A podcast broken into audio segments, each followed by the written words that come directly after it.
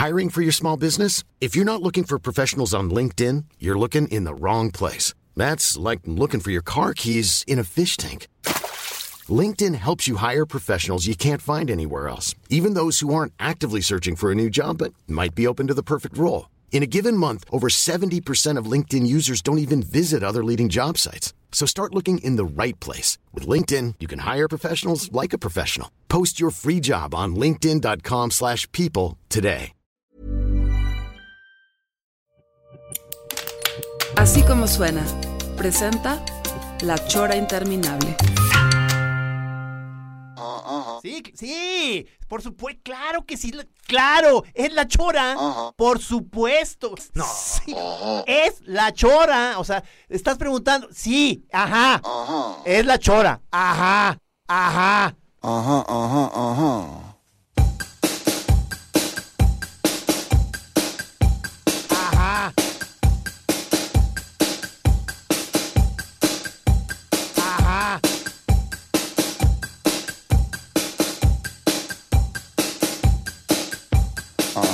La chora.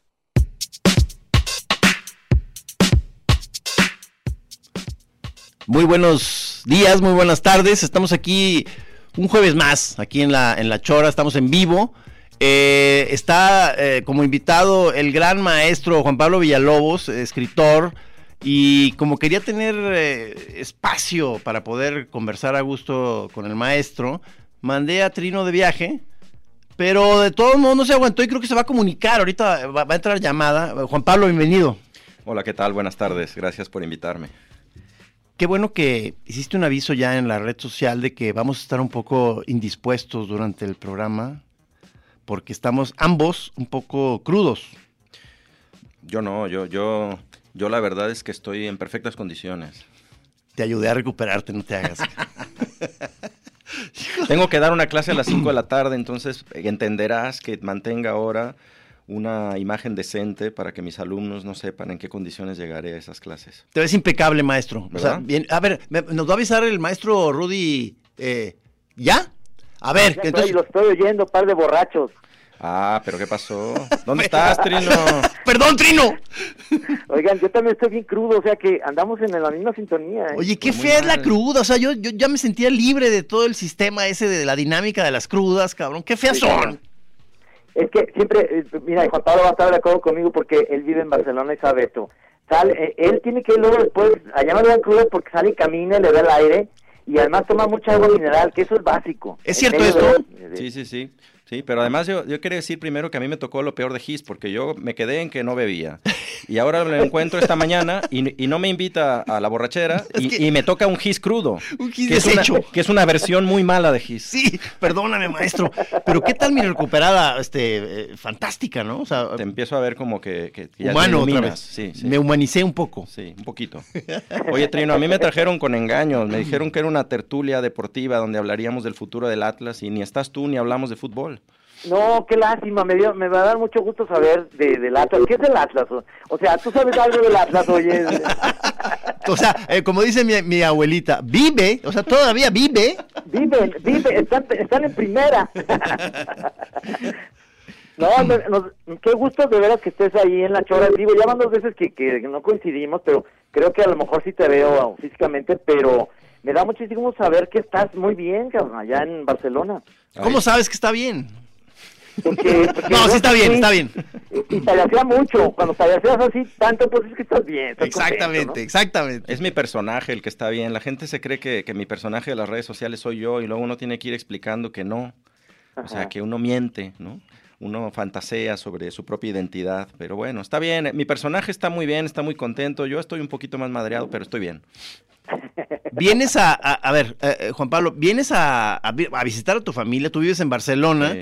este, y además aprovechaste para hacer, no sé, presentaciones de libros o, Sí. o- o- y talleres, ¿no? Pues vine a chambear también porque no me alcanza la papa. Y entonces las vacaciones me las tomo media semana y la otra mitad de la semana estoy dando talleres. Estuve dando taller en México, ahora en Guadalajara, en León también. Una gira. Sí, sí, estoy de gira. Y luego me voy un mesecito a Oaxaca ahí a, a comer mole y, Ay, papá. y a tomar mezcal. Arre, machín. Te tratas mal, papacito. Un mesecito, un mesecito. Qué, qué chingón, o, o sea, el taller, ¿cómo, lo, ¿cómo se titula? ¿Tiene que ver con, con práctica de escritura creativa? Sí, o sea, es un taller de escritura, pero en esta ocasión eh, concentrado en, en el humor, en los mecanismos del humor y en una cosa que llamo ficción extraña. Para, A ver, a ver, a ver, para resumir, expláyate. No, para resumir todo lo raro, ¿no? Lo raro en, en la escritura, lo raro en la literatura.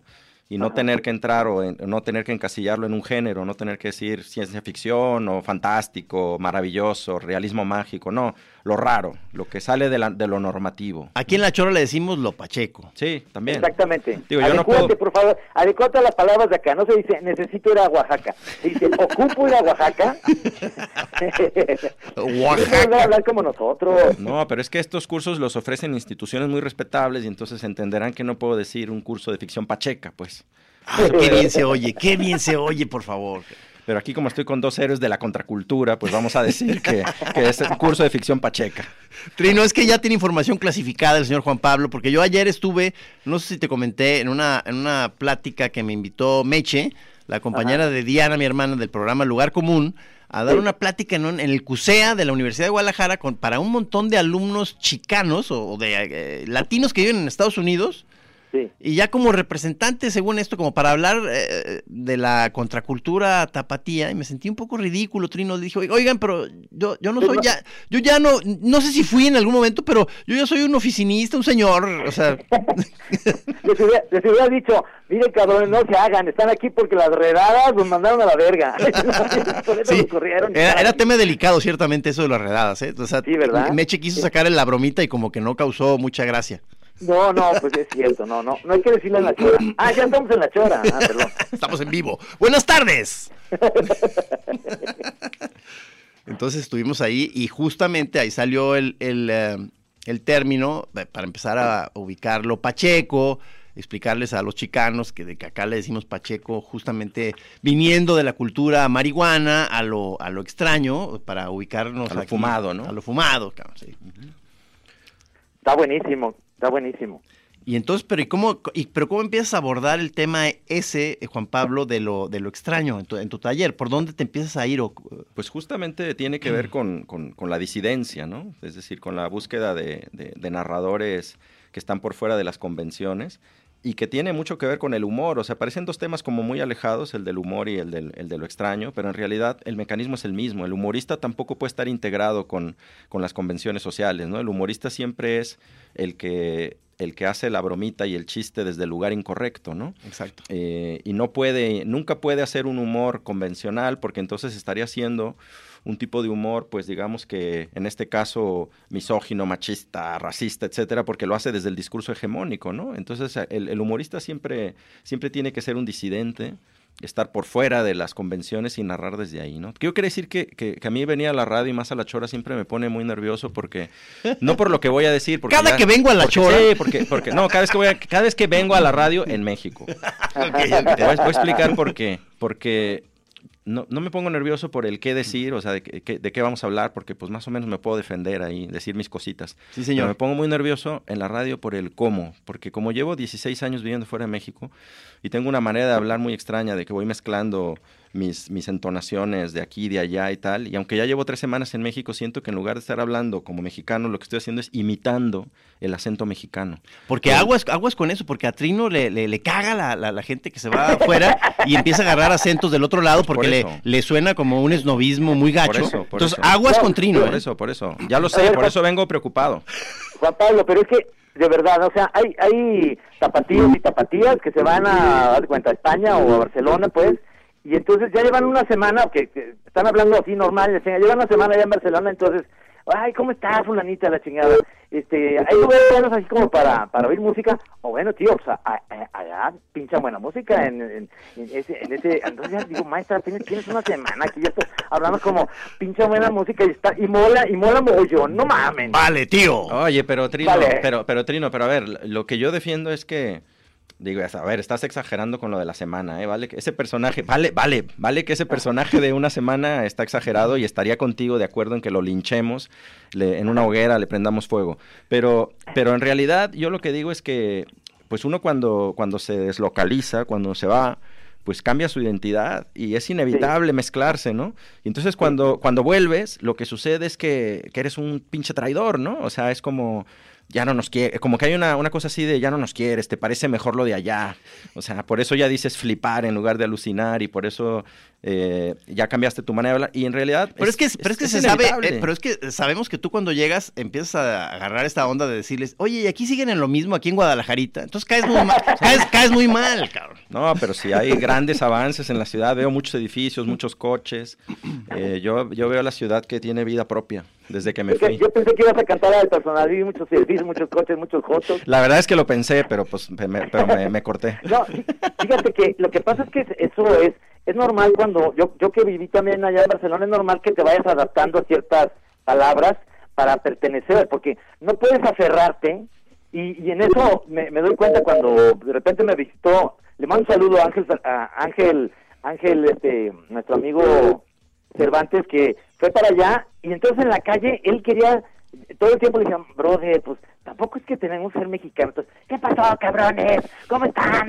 Oye, ¿dó- ¿dónde hay buenos piensos aquí, hijos de su puta madre? No, espérate, Ángel. O sea, tampoco es que venimos con el sombrero de charro, cabrón, no mames. Oye, pero también hay, una cosa muy práctica, que es que tú no puedes estarte poniendo subtítulos todo el tiempo. O sea, tú estás viviendo allá y, si vas a, a- a la tienda a comprar algo o si estás con amigos que son de allá, pues no vas a seguir hablando como mexicano porque cada vez tienes que estar explicando qué chingado significa esa palabra, ¿no?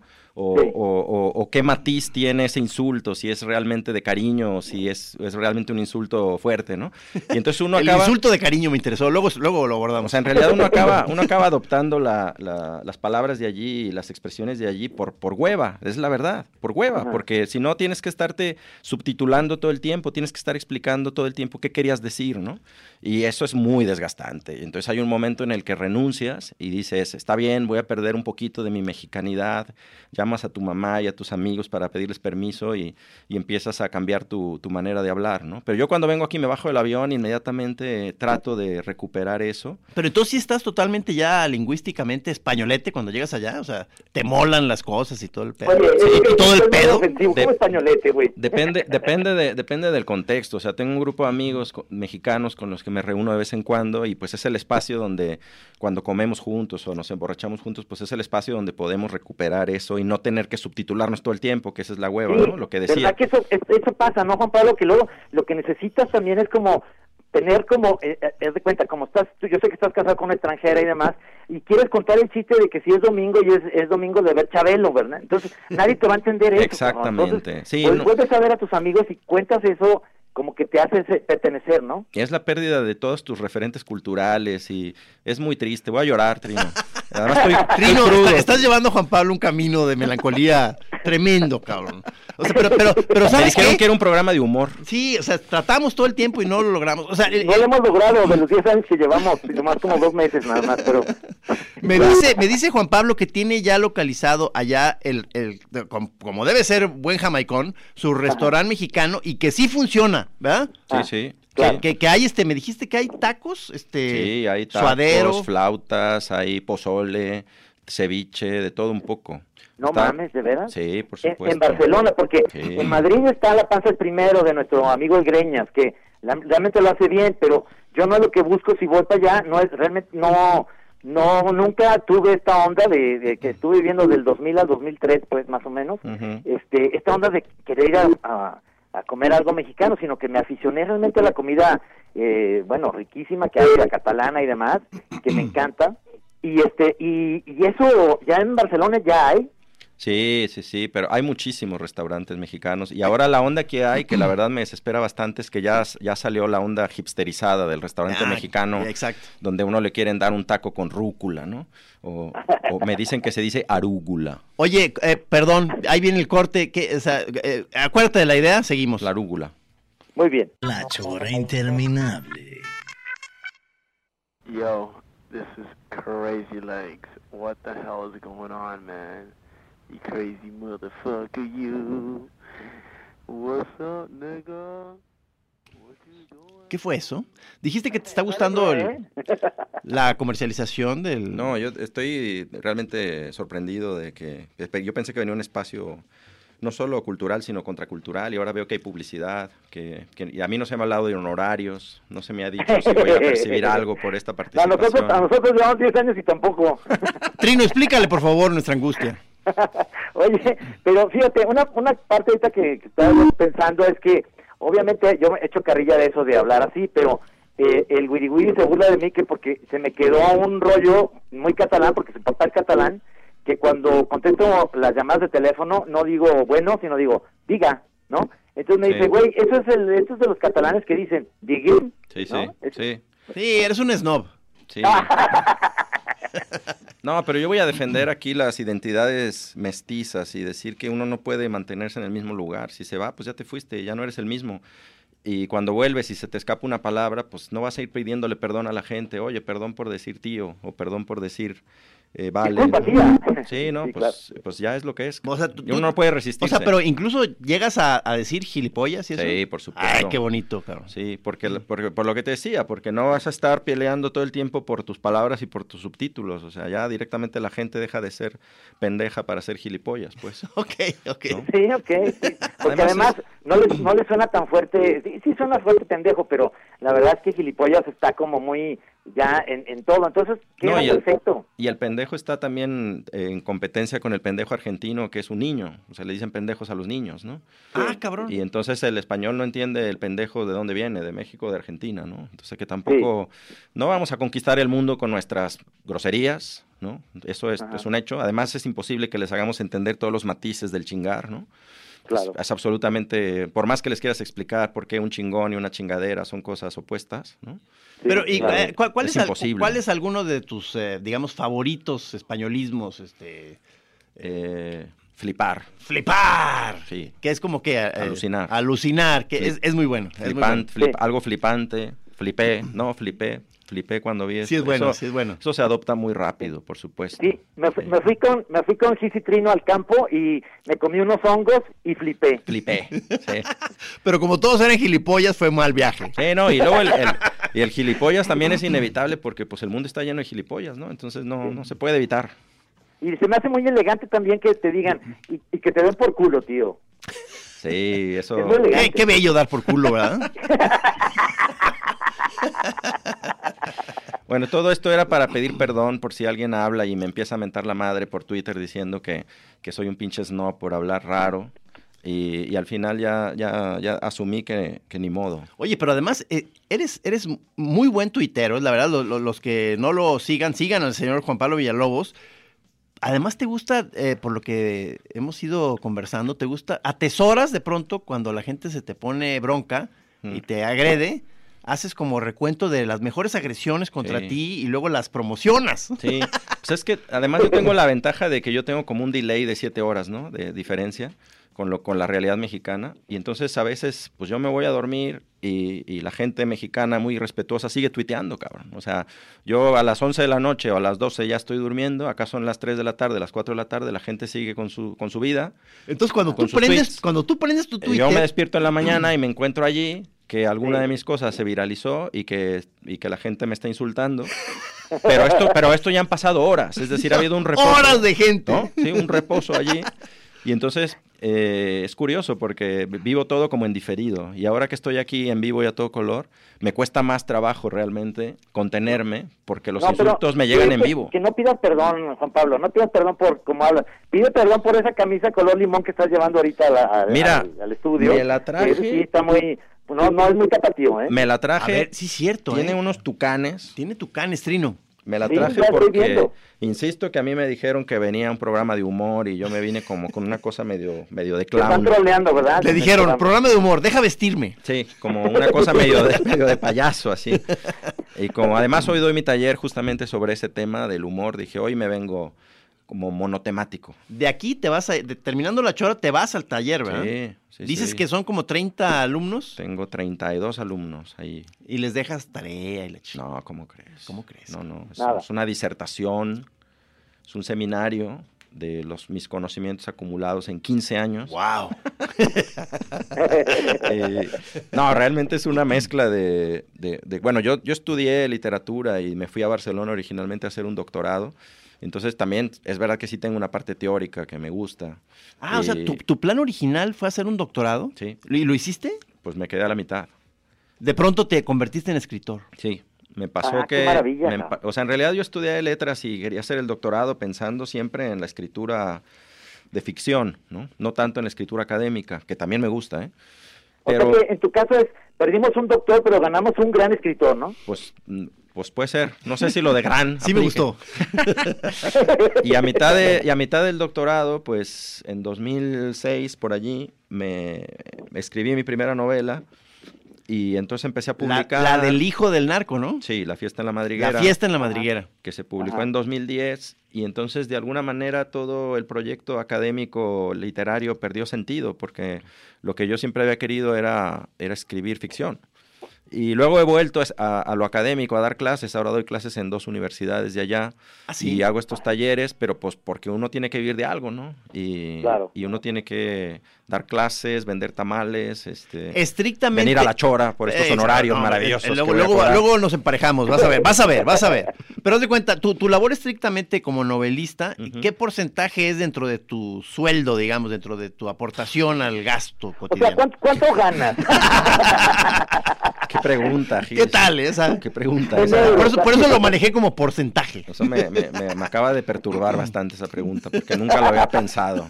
No puedo decirlo. Ok, tendría que matarte. Tendría- Sí, Sí, exacto. sí, claro. Sí.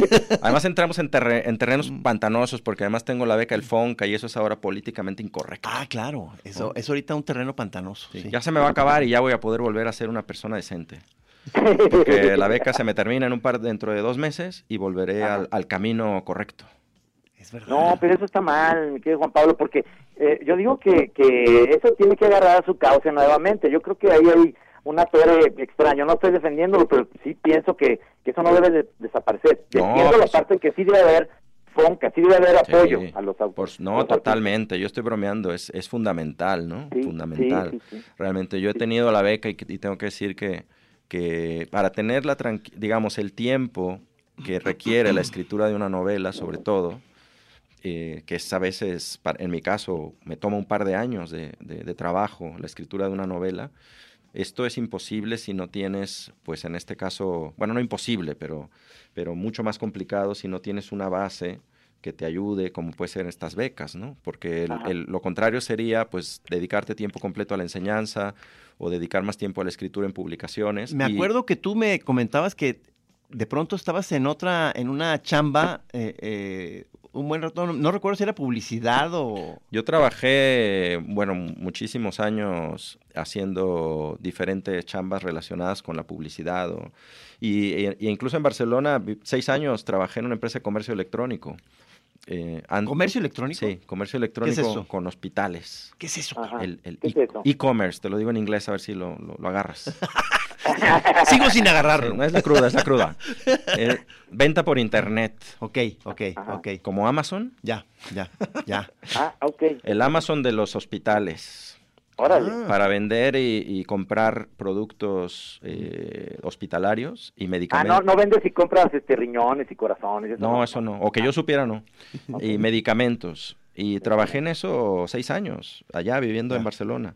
Ajá. Y hasta que lo dejé cuando me fui a vivir a Brasil, porque viví en Brasil también unos años. ¿Qué una- tal, ¿Qué tal de cosmopolita este señor Trino? No, es que luego también sa- sabe muy bien de la política brasileña por tu mujer, pienso, y entonces todo el tiempo estás tirando mierda a Bolsonaro, que está muy bien, y estás muy enterado, cabrón.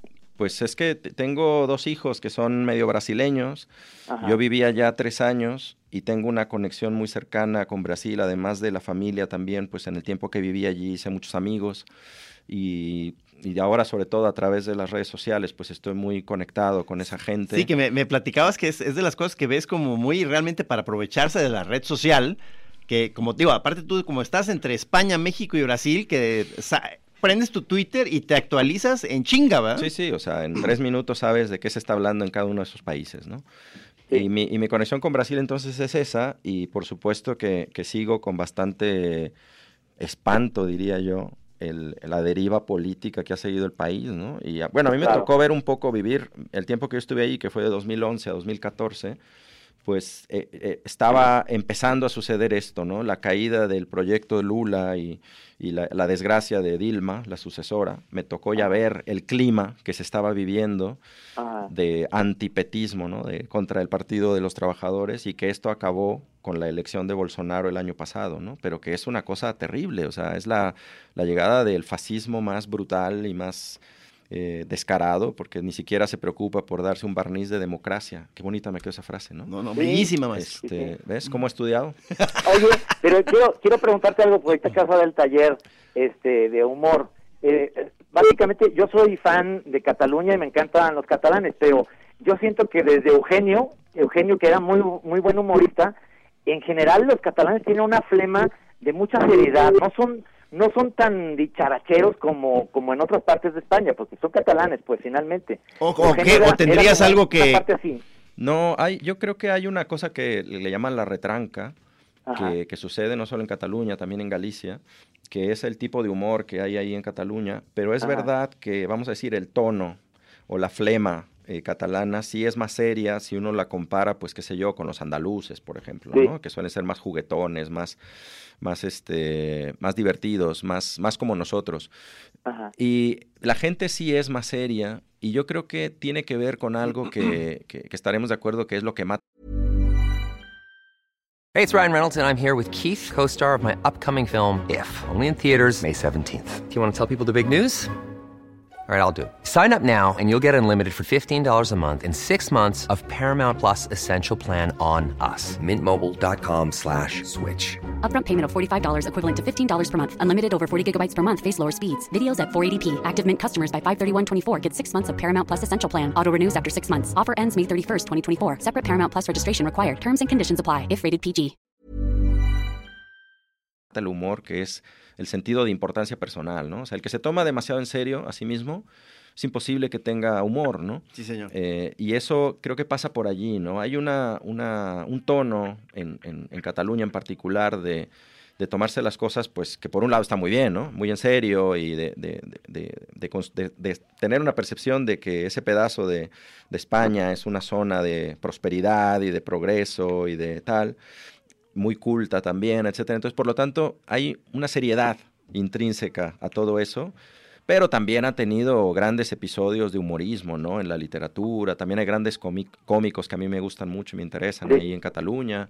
O sea, lo Este hay, programa que me recomendabas, el podcast, este, so- ¿son de, de ahí? Son de allí, son de Barcelona. ¿Cómo, sí. cómo se llaman? Son los, los, los choreros de allá. Se llama Nadie sabe nada. Escucha, Trino, apunta eso. Eh, ya lo apunté, ya lo apunté. Pues es un programa donde no se habla de nada, o sea, más o menos como nosotros aquí. hoy. Ajá, claro. claro. Nuestros hermanos, Trino. ¿Y ese, ese en- eh, lo hacen en catalán o lo hacen este, en No, castellano? este, estos humoristas empezaron en catalán, pero ahora están en una, en una radio ya del Estado, o sea, que, que Ajá. transmite en toda España y entonces el programa se hace en, en castellano, ¿no? Ajá. ¿Y tú cómo ves, Juan Pablo, todo esto? Digo, estamos tomando ya un tema medio, pero hay que tomarlo con humor, que la onda de que los catalanes tienen todavía esta idea de que se quieren separar de España. Bueno, pues es, a ver, por una parte hay, hay una, una, una identidad catalana que es distinta de la identidad española, que eso es innegable y que eso ha existido desde, desde, hace, Sí. sig- desde hace siglos, ¿no? Pero también los vascos. Y sí, sea, también, también. Ajá. Y que tiene que ver no solo con la cultura, sino también con la lengua, ¿no?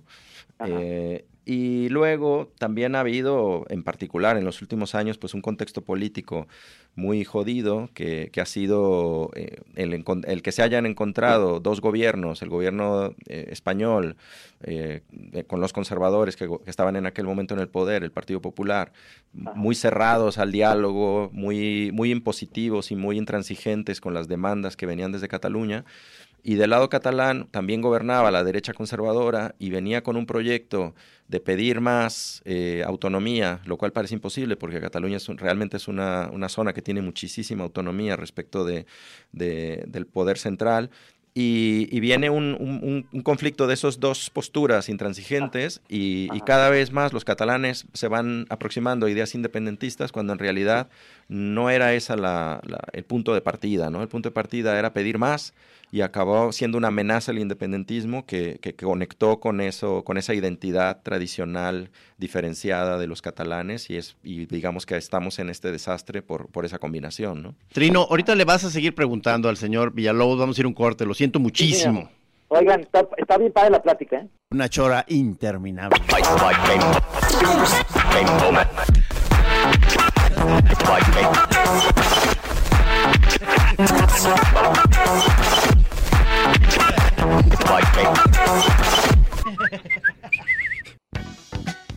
Trino, Dígame. ahí, ahí sigues. ¿eh? Sí, yo y todos los comerciales, todos bien a gusto aquí. No, que le, dio, que le dio mucho gusto, Juan Pablo, que, que no fue nomás una llamadita, sino que te apoltronaste. O sea, qué No, chingón. bueno, yo les dije que, Qué bonito. que no era llamadita, que yo estaba en el programa, que esto es un programa experimental, que así va a ser ya después desde Chapala. Ay, no, te.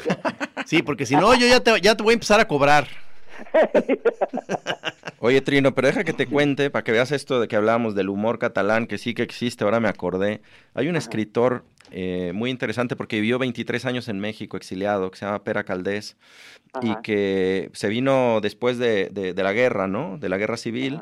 Eh, como parte del exilio catalán que se instaló en México y mientras vivió acá estuvo siempre escribiendo en catalán, ¿no? Y imagínate la locura, ¿no? De una burbuja en la que vivían todos estos artistas y escritores tratando de mantener una lengua en México eh, y que también crearon muchísimas instituciones editoriales, contribuyeron mucho al, al país, pero bueno, en particular la figura de Pera Caldés es interesante porque escribió una novela y un libro de cuentos sobre México que están escritos en catalán y con personajes mexicanos y los mexicanos hablan como catalanes.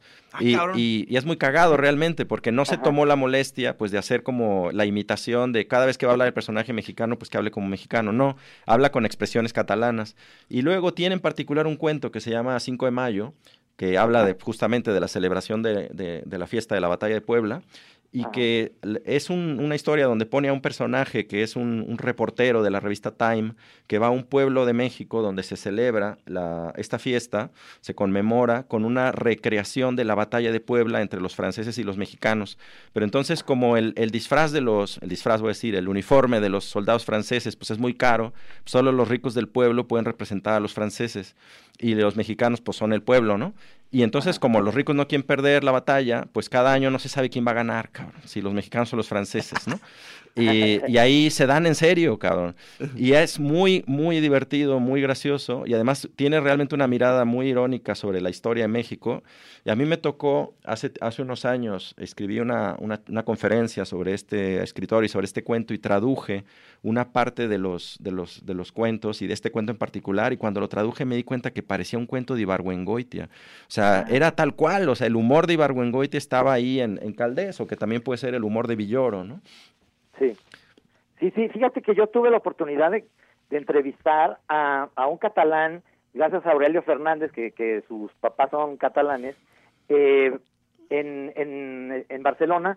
Él vivió en México y él hacía tam- también este, las escenografías para las películas. Ah, Tisner. ¿no? Estás hablando de Sí, Tisner. Exactamente, y lo entrevistamos, ya muy viejito. Sí. Y él tiene una novela padrísima en donde hace que los aztecas construyen un, un barco y van a España y conquistan, este, bueno, la, la parte de Barcelona. La revancha. La revancha y ponen este pirámides y todo, hace, todo al revés, ¿me entiendes? Sí, sí, Está sí. sensacional. Sí, Tisner es un personaje interesantísimo, que estuvo aquí viviendo también muchos años y trabajando más que nada en el cine, ¿no? Sí, sí, sí, hacía todas las, las escenografías de las películas Tintán y demás, y nos platicaba con mucha nostalgia, él ya en Barcelona, digamos, de regreso, pero de, de lo bonito que se acordaba de México y estaba enamorado de México, pero esa novela y demás, además, muy simpático, tienes toda la razón, este, yo creo que por esta parte de, de haber vivido en México, este, tenía, esa- además conoció a Tintán, pues tenía este, muchísimo sentido del humor muy sabroso, parecido, a- muy, o sea, yo decía, este es un señor mexicano, claro que con toda la, la onda catalana, ¿no? Sí. Pues fíjate que el- al señor Caldés, a este escritor, le pasó lo contrario de lo que estamos hablando, porque él se quiso regresar a Barcelona cuando sus hijos, que habían nacido aquí, andaban cumpliendo como los 14, 15 años y se mos- y o- me iba a salir un españolismo, iba a decir se mosqueaba. Se mosqueaba. Y se sacaba de onda, perdón, me traduzco, se sacaba de onda. Se sacaba de onda, Trino. Se, sa- se andaba, No, di- habla, habla así, para no te, no te, no te andes este, censurando, ándale. se, se sacaba de onda porque, porque los hijos empezaban a hablar pues como mexicanos, ¿no? Y, y realmente él lo dijo en una entrevista que, que para él era muy importante que los hijos fueran catalanes, ¿no? Y entonces dijo, no, no, ahora nos tenemos que ir porque si no se van a hacer mexicanos, cabrón. Perdón. sí, está cabrón. Y en realidad luego fue acusado de, de, por parte del exilio catalán de desagradecido, de como sus cuentos eran muy ácidos, sus cuentos sobre México son muy ácidos, también le acusaban de que era racista y tal. Y es lo que siempre pasa con, con cuando, cuando digamos sobre transgredes, ¿no? Lo, los límites. ¿no? Sí, el humor y entonces ya te dicen, oye, pues qué desagradecido eres porque aquí nos han recibido muy bien y por qué estás hablando así de los mexicanos, ¿no? Pero bueno, yo creo que, que, yo escribí toda una novela, justo la última, no voy a pedirle a nadie que me crea, a partir de una frase de Pera Caldés que decía que cuando, cuando él pidió, no pidió disculpas, pero cuando él explicó por qué no estaba de acuerdo en que le llamaran racista y desagradecido por haber escrito sobre México de esa manera ácida, él dijo que no esperaba que un mexicano que viviera en Barcelona escribiera sobre los catalanes como si fueran muy buena onda y muy buena gente y Barcelona fuera el mejor lugar del mundo, que él también esperaría que pues eh, narrara Barcelona de esa manera ácida y de esa manera eh, crítica, ¿no? Y de alguna manera yo puse eso como epígrafe de la novela, que incluso sí. lo dejé en catalán en el epígrafe para hacer un, una bromita ahí interna. Con razón no lo entendí. Sí. Y, y, y, básicamente era para decir, pues ahí viene la revancha, ahora yo voy a hablar mierdas de Barcelona, ¿no? Ajá, está chingón. ¿Te acuerdas que te la presenté, Juan Pablo? Sí, Trino no vino, por cierto, tampoco. Trino te ha presentado este uno de tus libros. Eh, te presenté, yo te he presentado tres. Te vende un perro. Trino, Trino presentó Te vende un perro y cuando, cuando vino lo de no voy a pedir a nadie que me crea, pues nos dijo que nos iba a llamar por teléfono, pero no llamó. Sí, es que Ah, en, ese, es en ese verdad. momento, en ese momento no, no tenía línea telefónica donde estaba. no, pero te voy a decir, este, eh, realmente, aprovechando que estás en el programa, yo, yo, es la época de las vacaciones. Ahorita hiciste algo muy bueno porque Barcelona es insoportable en esta época por el calor húmedo, ¿no? Sí, y por los Pero turistas. muchos- estoy seguro que muchos que están oyendo el programa ahorita o lo que van a oír después en el podcast van a viajar a Barcelona en poco en pocas semanas. Y yo yo quiero dar una recomendación a ver si tú estás de acuerdo conmigo. Hay un restaurante sensacional que está en, en el barrio de Gracia que se llama El Calboter. ¿Sigue Sí. siendo bueno? Sí, es mi lugar de desayunos. Yo voy a desayunar. Ándale. Es Sí, genial, ¿no? Porque ahí es uno de los uno de esos lugares tradicionales de comida de, de, pue- Catalana. de- de catalana, pero que tiene una cosa que llaman ahí esmurzá de furquilla, ¿Qué es eso? desayuno de tenedores, de cubiertos. De cubiertos. que Ah. quiere decir que puedes comer de verdad en el desayuno. O sea, no un, no un pinche cuernito, un croissant y, Ya, ya, y ya. un café, Ajá. sino que puedes desayunar, pues... ¿En serio? Este, carne, huevos, omelets pesados. Butifarras. Y but, sí, y entonces tienen una, un omelette de, de, de alubia blanca, en, en catalán se llama mungeta, Uf, ya se me está antojando. de alubias blancas con, con morcilla con negra. ¡Wow! Con morcilla negra. Desayuno. De desayuno. Cámara. Con, con tu juguito de naranja y un café con leche. Y No ya, quieres luego cómo sale eso, ¿eh? y ya estás listo. Pues, pues ahí ese, ese, ese lugar sigue ahí vivo. El señor lo atropelló una bicicleta el otro día. Me lo encontré con el brazo roto. Wow. Este, pero ahí sigue y es un lugar muy tradicional donde solo hay señores, eso también hay que decirlo, señores ancianos Ah, por eso estaba Trino ahí. eh, y muy ruidoso y Está muy pegada a las mesitas, tienes toda la razón. Pero a mí me encanta reservar para cenar porque tienen una, una cuestión de, de, de horno, no de horno, de a la leña, que todo está sensacional. Yo me acuerdo que Mauricio Martínez, que iba en ese viaje también, Gis, probó, probó ahí un como búfalo, así que Uf. estaba sensacional. Oye, ya, ya, ya, ya hay que, hay que ir. Hay que ir otra vez. Hay que ir.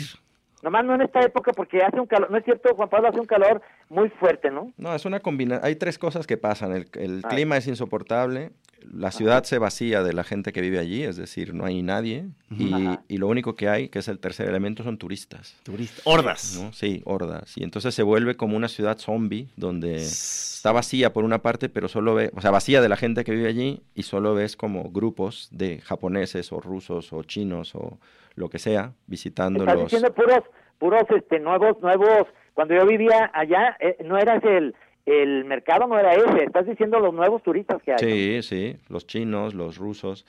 Y yo vivo cerca del Park Güell eh, y entonces me toca pues verlos todos los días, todos, todos los días, o sea, por ahí... eh, Y, le- y les tiras mala onda. no, No, fíjate no. que no, porque yo creo que hay una, hay una movida ahí en la ciudad y que está sucediendo también en, en otras ciudades como en Venecia o en París o en, o en ciudades así muy turísticas de algo que se llama turismofobia, ¿no? Sí. De tirarle mala onda a los turistas, ¿no? Por estar destruyendo en principio las ciudades, pero es muy hipócrita porque en el fondo todos somos turistas en algún momento, ¿no? Entonces el turista malo es el que está en la ciudad, pero cuando tú vas a Venecia, pues a toda madre, ¿no? Que te abran las puertas. Sí, o sea, también es muy. Yo creo que, que al fin y al cabo, como toda. Es, una, es un tipo de xenofobia en el fondo. Es el- como pa- en, París, En, en París te tratan de la Verge todos los meseros. Sí, sí, es que es un tipo de xenofobia, es un tipo de odio al diferente, en este caso al turista, pero la verdad es que sí se han pasado porque debería de haber más control en, la can- en las cantidades, ¿no? Desde que empezaron a llegar los cruceros, la verdad es que... Los es- cruceros. Sí, es, se ha vuelto insostenible, o sea, hay zonas de la ciudad que realmente ¿Ah, sí? eh, están tan llenas que, que no vas, o sea, cuando tú vives Porque allí... además, porque además ese turismo nada más se baja del, del barco y va a hacer chingaderas y, y no se queda, no se queda ahí, Sí. digamos, a un hotel ni nada, Sí. sino que Bajan nomás a, nomás a- como de paso. bajan a orinar ahí en las esquinas, Sí, a, sí, a- a vomitar en tu calle. Ahí está la xenofobia. Cacafobia. Eso, a mí me sorprende mucho cómo un héroe de la contracultura se va transformando y llega a esto. Un señor xenófobo. No, no, bienvenidos. Les damos la llave de la ciudad, que llegue, hombre. Oye, Juan Pablo, pero nomás ot- otra cosa. Yo vivía en, la, en Córcega y Aribao, y en la esquina, si también van a Barcelona próximamente, eh, ¿sigue estando el Dry Martini? ¿Te gusta? La verdad es que no sé, es una zona muy fresa para mí eso. yo- Cálmate. Ah, que la chingada. Te dije, Trino, aguas. Es contracultural el señor. Estamos, eh, tienes que ir. En ¿Sabes qué pasa? Es un, es un speakeasy, ya sabes. No se ve por fuera nada, pero entras y es un bar sensacional de madera. Pregúntale al pelón. Sí, señor.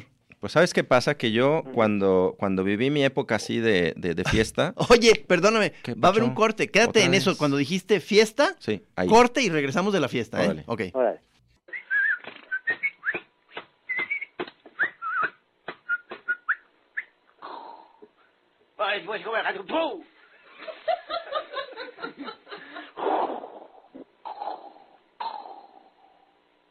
Madre, ¿quién tiró ese torpedo, cabrones? Fue el monstruo, capitán. ¡Ja, ja, ja, ja, ja, ja, ja! Oye, ¿tú, bien, Rudy. oye, ¿tú autorizaste esa cortinilla, Trino? Es muy vieja, es muy vieja. Ya la tenemos en la chora como en el, el 2000, eh, no, en el 98. Ay, Yo creo que la pusieron porque como les he estado criticando ese viraje hacia el conservadurismo que veo aquí en el para programa. que, pa- pa- pa' que ubiques que sí. la pusieron como para decir, no, no, seguimos siendo transgresores. Éramos, éramos muy, muy chidos. Éramos, no, Juan Pablo, éramos, eh, no tienes idea, eh, éramos unos bárbaros, unos rebeldes. sí lo sé, yo lo sigo desde hace muchísimos años, ya, ya, ya se los he contado, que yo desde, desde épocas muy, muy lejanas soy un gran fanático de- del trabajo de ustedes, así que ¿Verdad que nos hermanó este, desde hace mucho tiempo la, la vibra?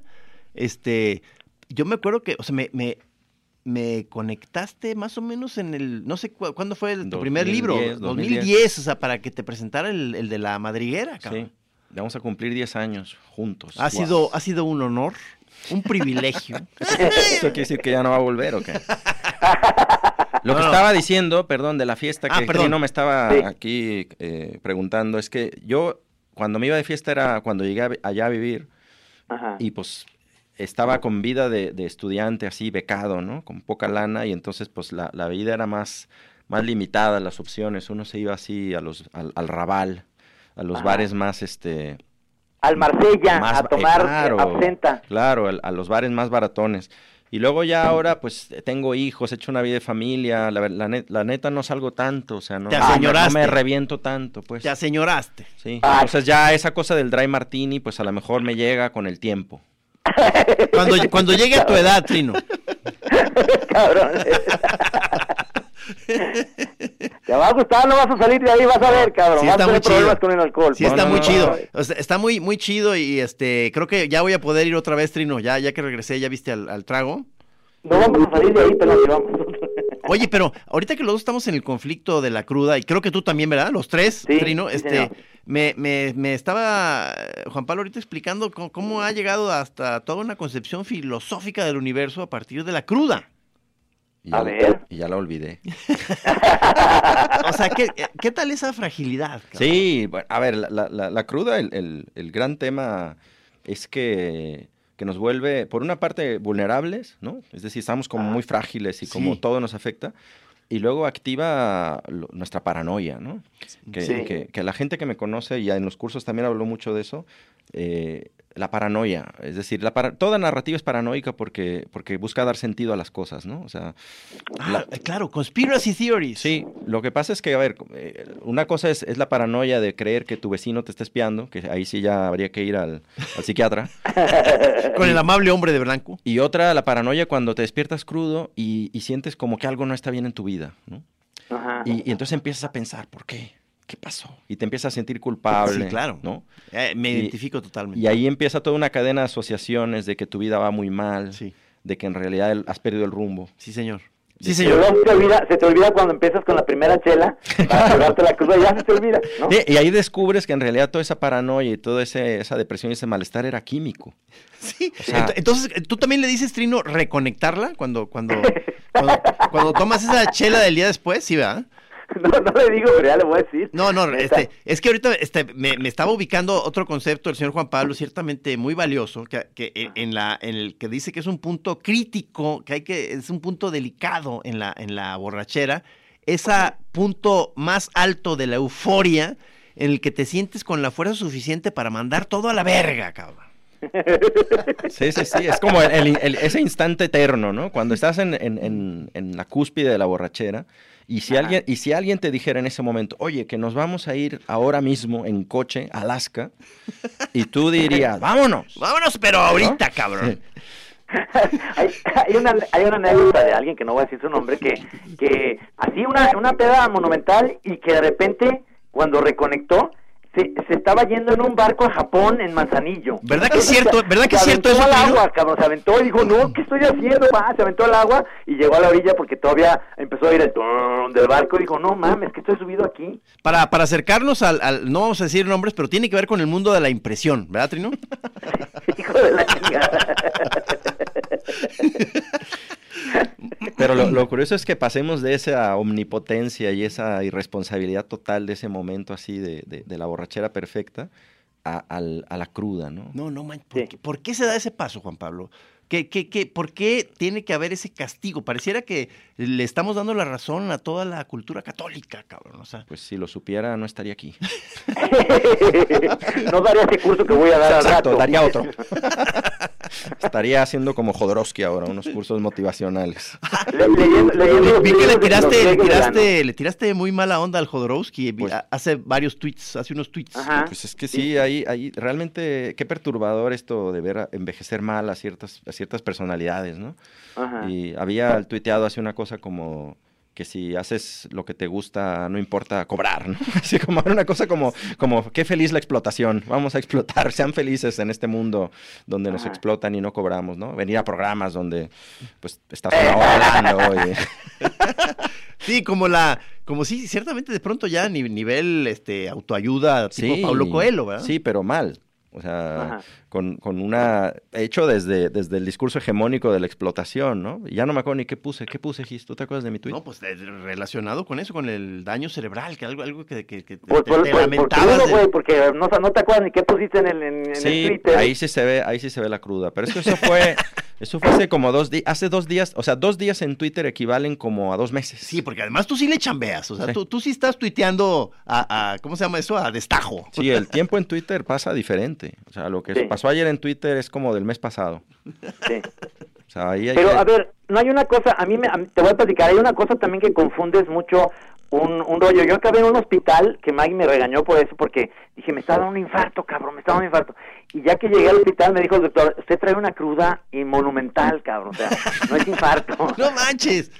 Sí, sí, sí, Qué ya horror. estaba yo asustadísimo. Esa es la gastritis que, que, Sí. yo, que yo padezco también y que los algunos síntomas, y lo digo aquí para que nuestros radioescuchas estén conscientes de eso, A ver, a ver, a ver. que, que hay un, un reflujo que surge en el esternón y que te sube al pecho. ¿no? Ah, sí, sí. Y que da una sensación como de que te estás asfixiando o como de que te vas a infartar. Entonces, ojo, o sea, vayan al doctor, por supuesto, pero, pero ya cuando uno, Pero ya cuando uno reconoce el síntoma, eh, no te estás infartando, es el reflujo. El, el reflujo, ¿qué, qué latoso es. Es duro. Eh, Era un eructo, le me dice el doctor. Era un eructo, pendejo. Llegamos a la plática de la vejez, de las enfermedades. Las dolencias. Las punzadas. El chiflón que te dijeron, Trino. Sí, el chiflón, hombre, qué bárbaro. Oye, pues yo te- he ido, yo tengo una anécdota, yo estaba en, en un hotel de, en, en- en Belo Horizonte, en Brasil, en un festival, Ajá. y esto me pasó lo- exactamente lo que tú dijiste y fue horrible, porque me desperté con, con esta sensación y dije, me estoy infartando. Y entonces me levanté y me, y, me, y me puse la ropa corriendo, bajé al hotel, a- salí, eh, salí corriendo a la calle, había un taxi allí de suerte, le dije, lléveme al hotel más cercano, como en una película. Me llevó al hotel y cuando llegué al hotel... me Al hospital. Al hospital, Al perdón. hospital, hospital. Cuando llegué al hospital, perdón, cruda, y cuando llegué al hospital, de pronto me, me doy cuenta que no tengo una identificación, no llevaba el pasaporte, y entonces no me aceptaban pues ni el IFE ni nada, ¿no? Y entonces me dicen, no, pues ¿sabe qué, señor? No le podemos ingresar porque, porque no tiene una identificación. Y yo ahí, en plan histérico, gritando, ¡me estoy infartando! ¡Qué belleza! ¿No? ¡Qué belleza de Y, estampa! y entonces me decía, no, no, no, que no le podemos, eh, no le podemos ingresar en el hospital si no nos da una identificación. Y entonces, pues tenía que volver al hotel por el pasaporte. Esto eran como las 3 de la mañana o 4. Y entonces salgo de nuevo del hospital, salgo a la avenida, a la- una avenida grande, y los taxis no paraban porque yo creo que me veían la cara de locura que yo tenía un señor, un ¡Eh! señor, un señor demencial. ¡Eh! ¿no? Gritando para que parara un taxi, nadie me hacía caso. Y claro, eh, había pasado ya como media hora y de pronto tuve ese momento de lucidez, decir, güey, no te vas a infartar, ya te hubieras infartado. Claro. O sea, fue como, no te está pasando nada. Y entonces dije, no, me voy, a los, me voy al hotel, y ya me voy a Calladito, tranquilizar, calladito. y ya me voy a quedar tranquilito en el hotel. Y efectivamente no me pasó nada. No, bueno, estoy. pues, Qué bonita enseñanza. Jodorowsky estaría orgulloso. estaría muy orgulloso de ti. Oigan, se está acabando el tiempo, Ay, nomás les quiero decir algo. Los envidio a los dos porque sé que se van a ir a comer, ¿verdad? Ya no, comimos. no, esta vez, esta vez varió el plan. Esta vez fue la comida antes de la chora, Trino. Nunca lo habíamos hecho. Ah, con, con Petersen, ¿verdad? No, con este, con- fuimos al máximo, al de italiano. Ah, qué maravilla. Bueno, les mando un abrazo. Juan. Pablo, la próxima te prometo que si la tercera era vencida, sí voy a estar ahí en Órale, presente. ¿eh? ya quedamos. Un abrazote, Trino. Maestro Juan Pablo, Muchas muchísimas Perdón. gracias. Gracias. Trino, muchas gracias. Master, este, eh, esto es una de tantas choras en las que vas a estar aquí Un este, gustazo. para que te vayas aclimatando. Muy bien. Qué Yo les chido. llamo por teléfono de Barcelona. Muchísimas gracias, maestro. ¿eh? Un abrazote.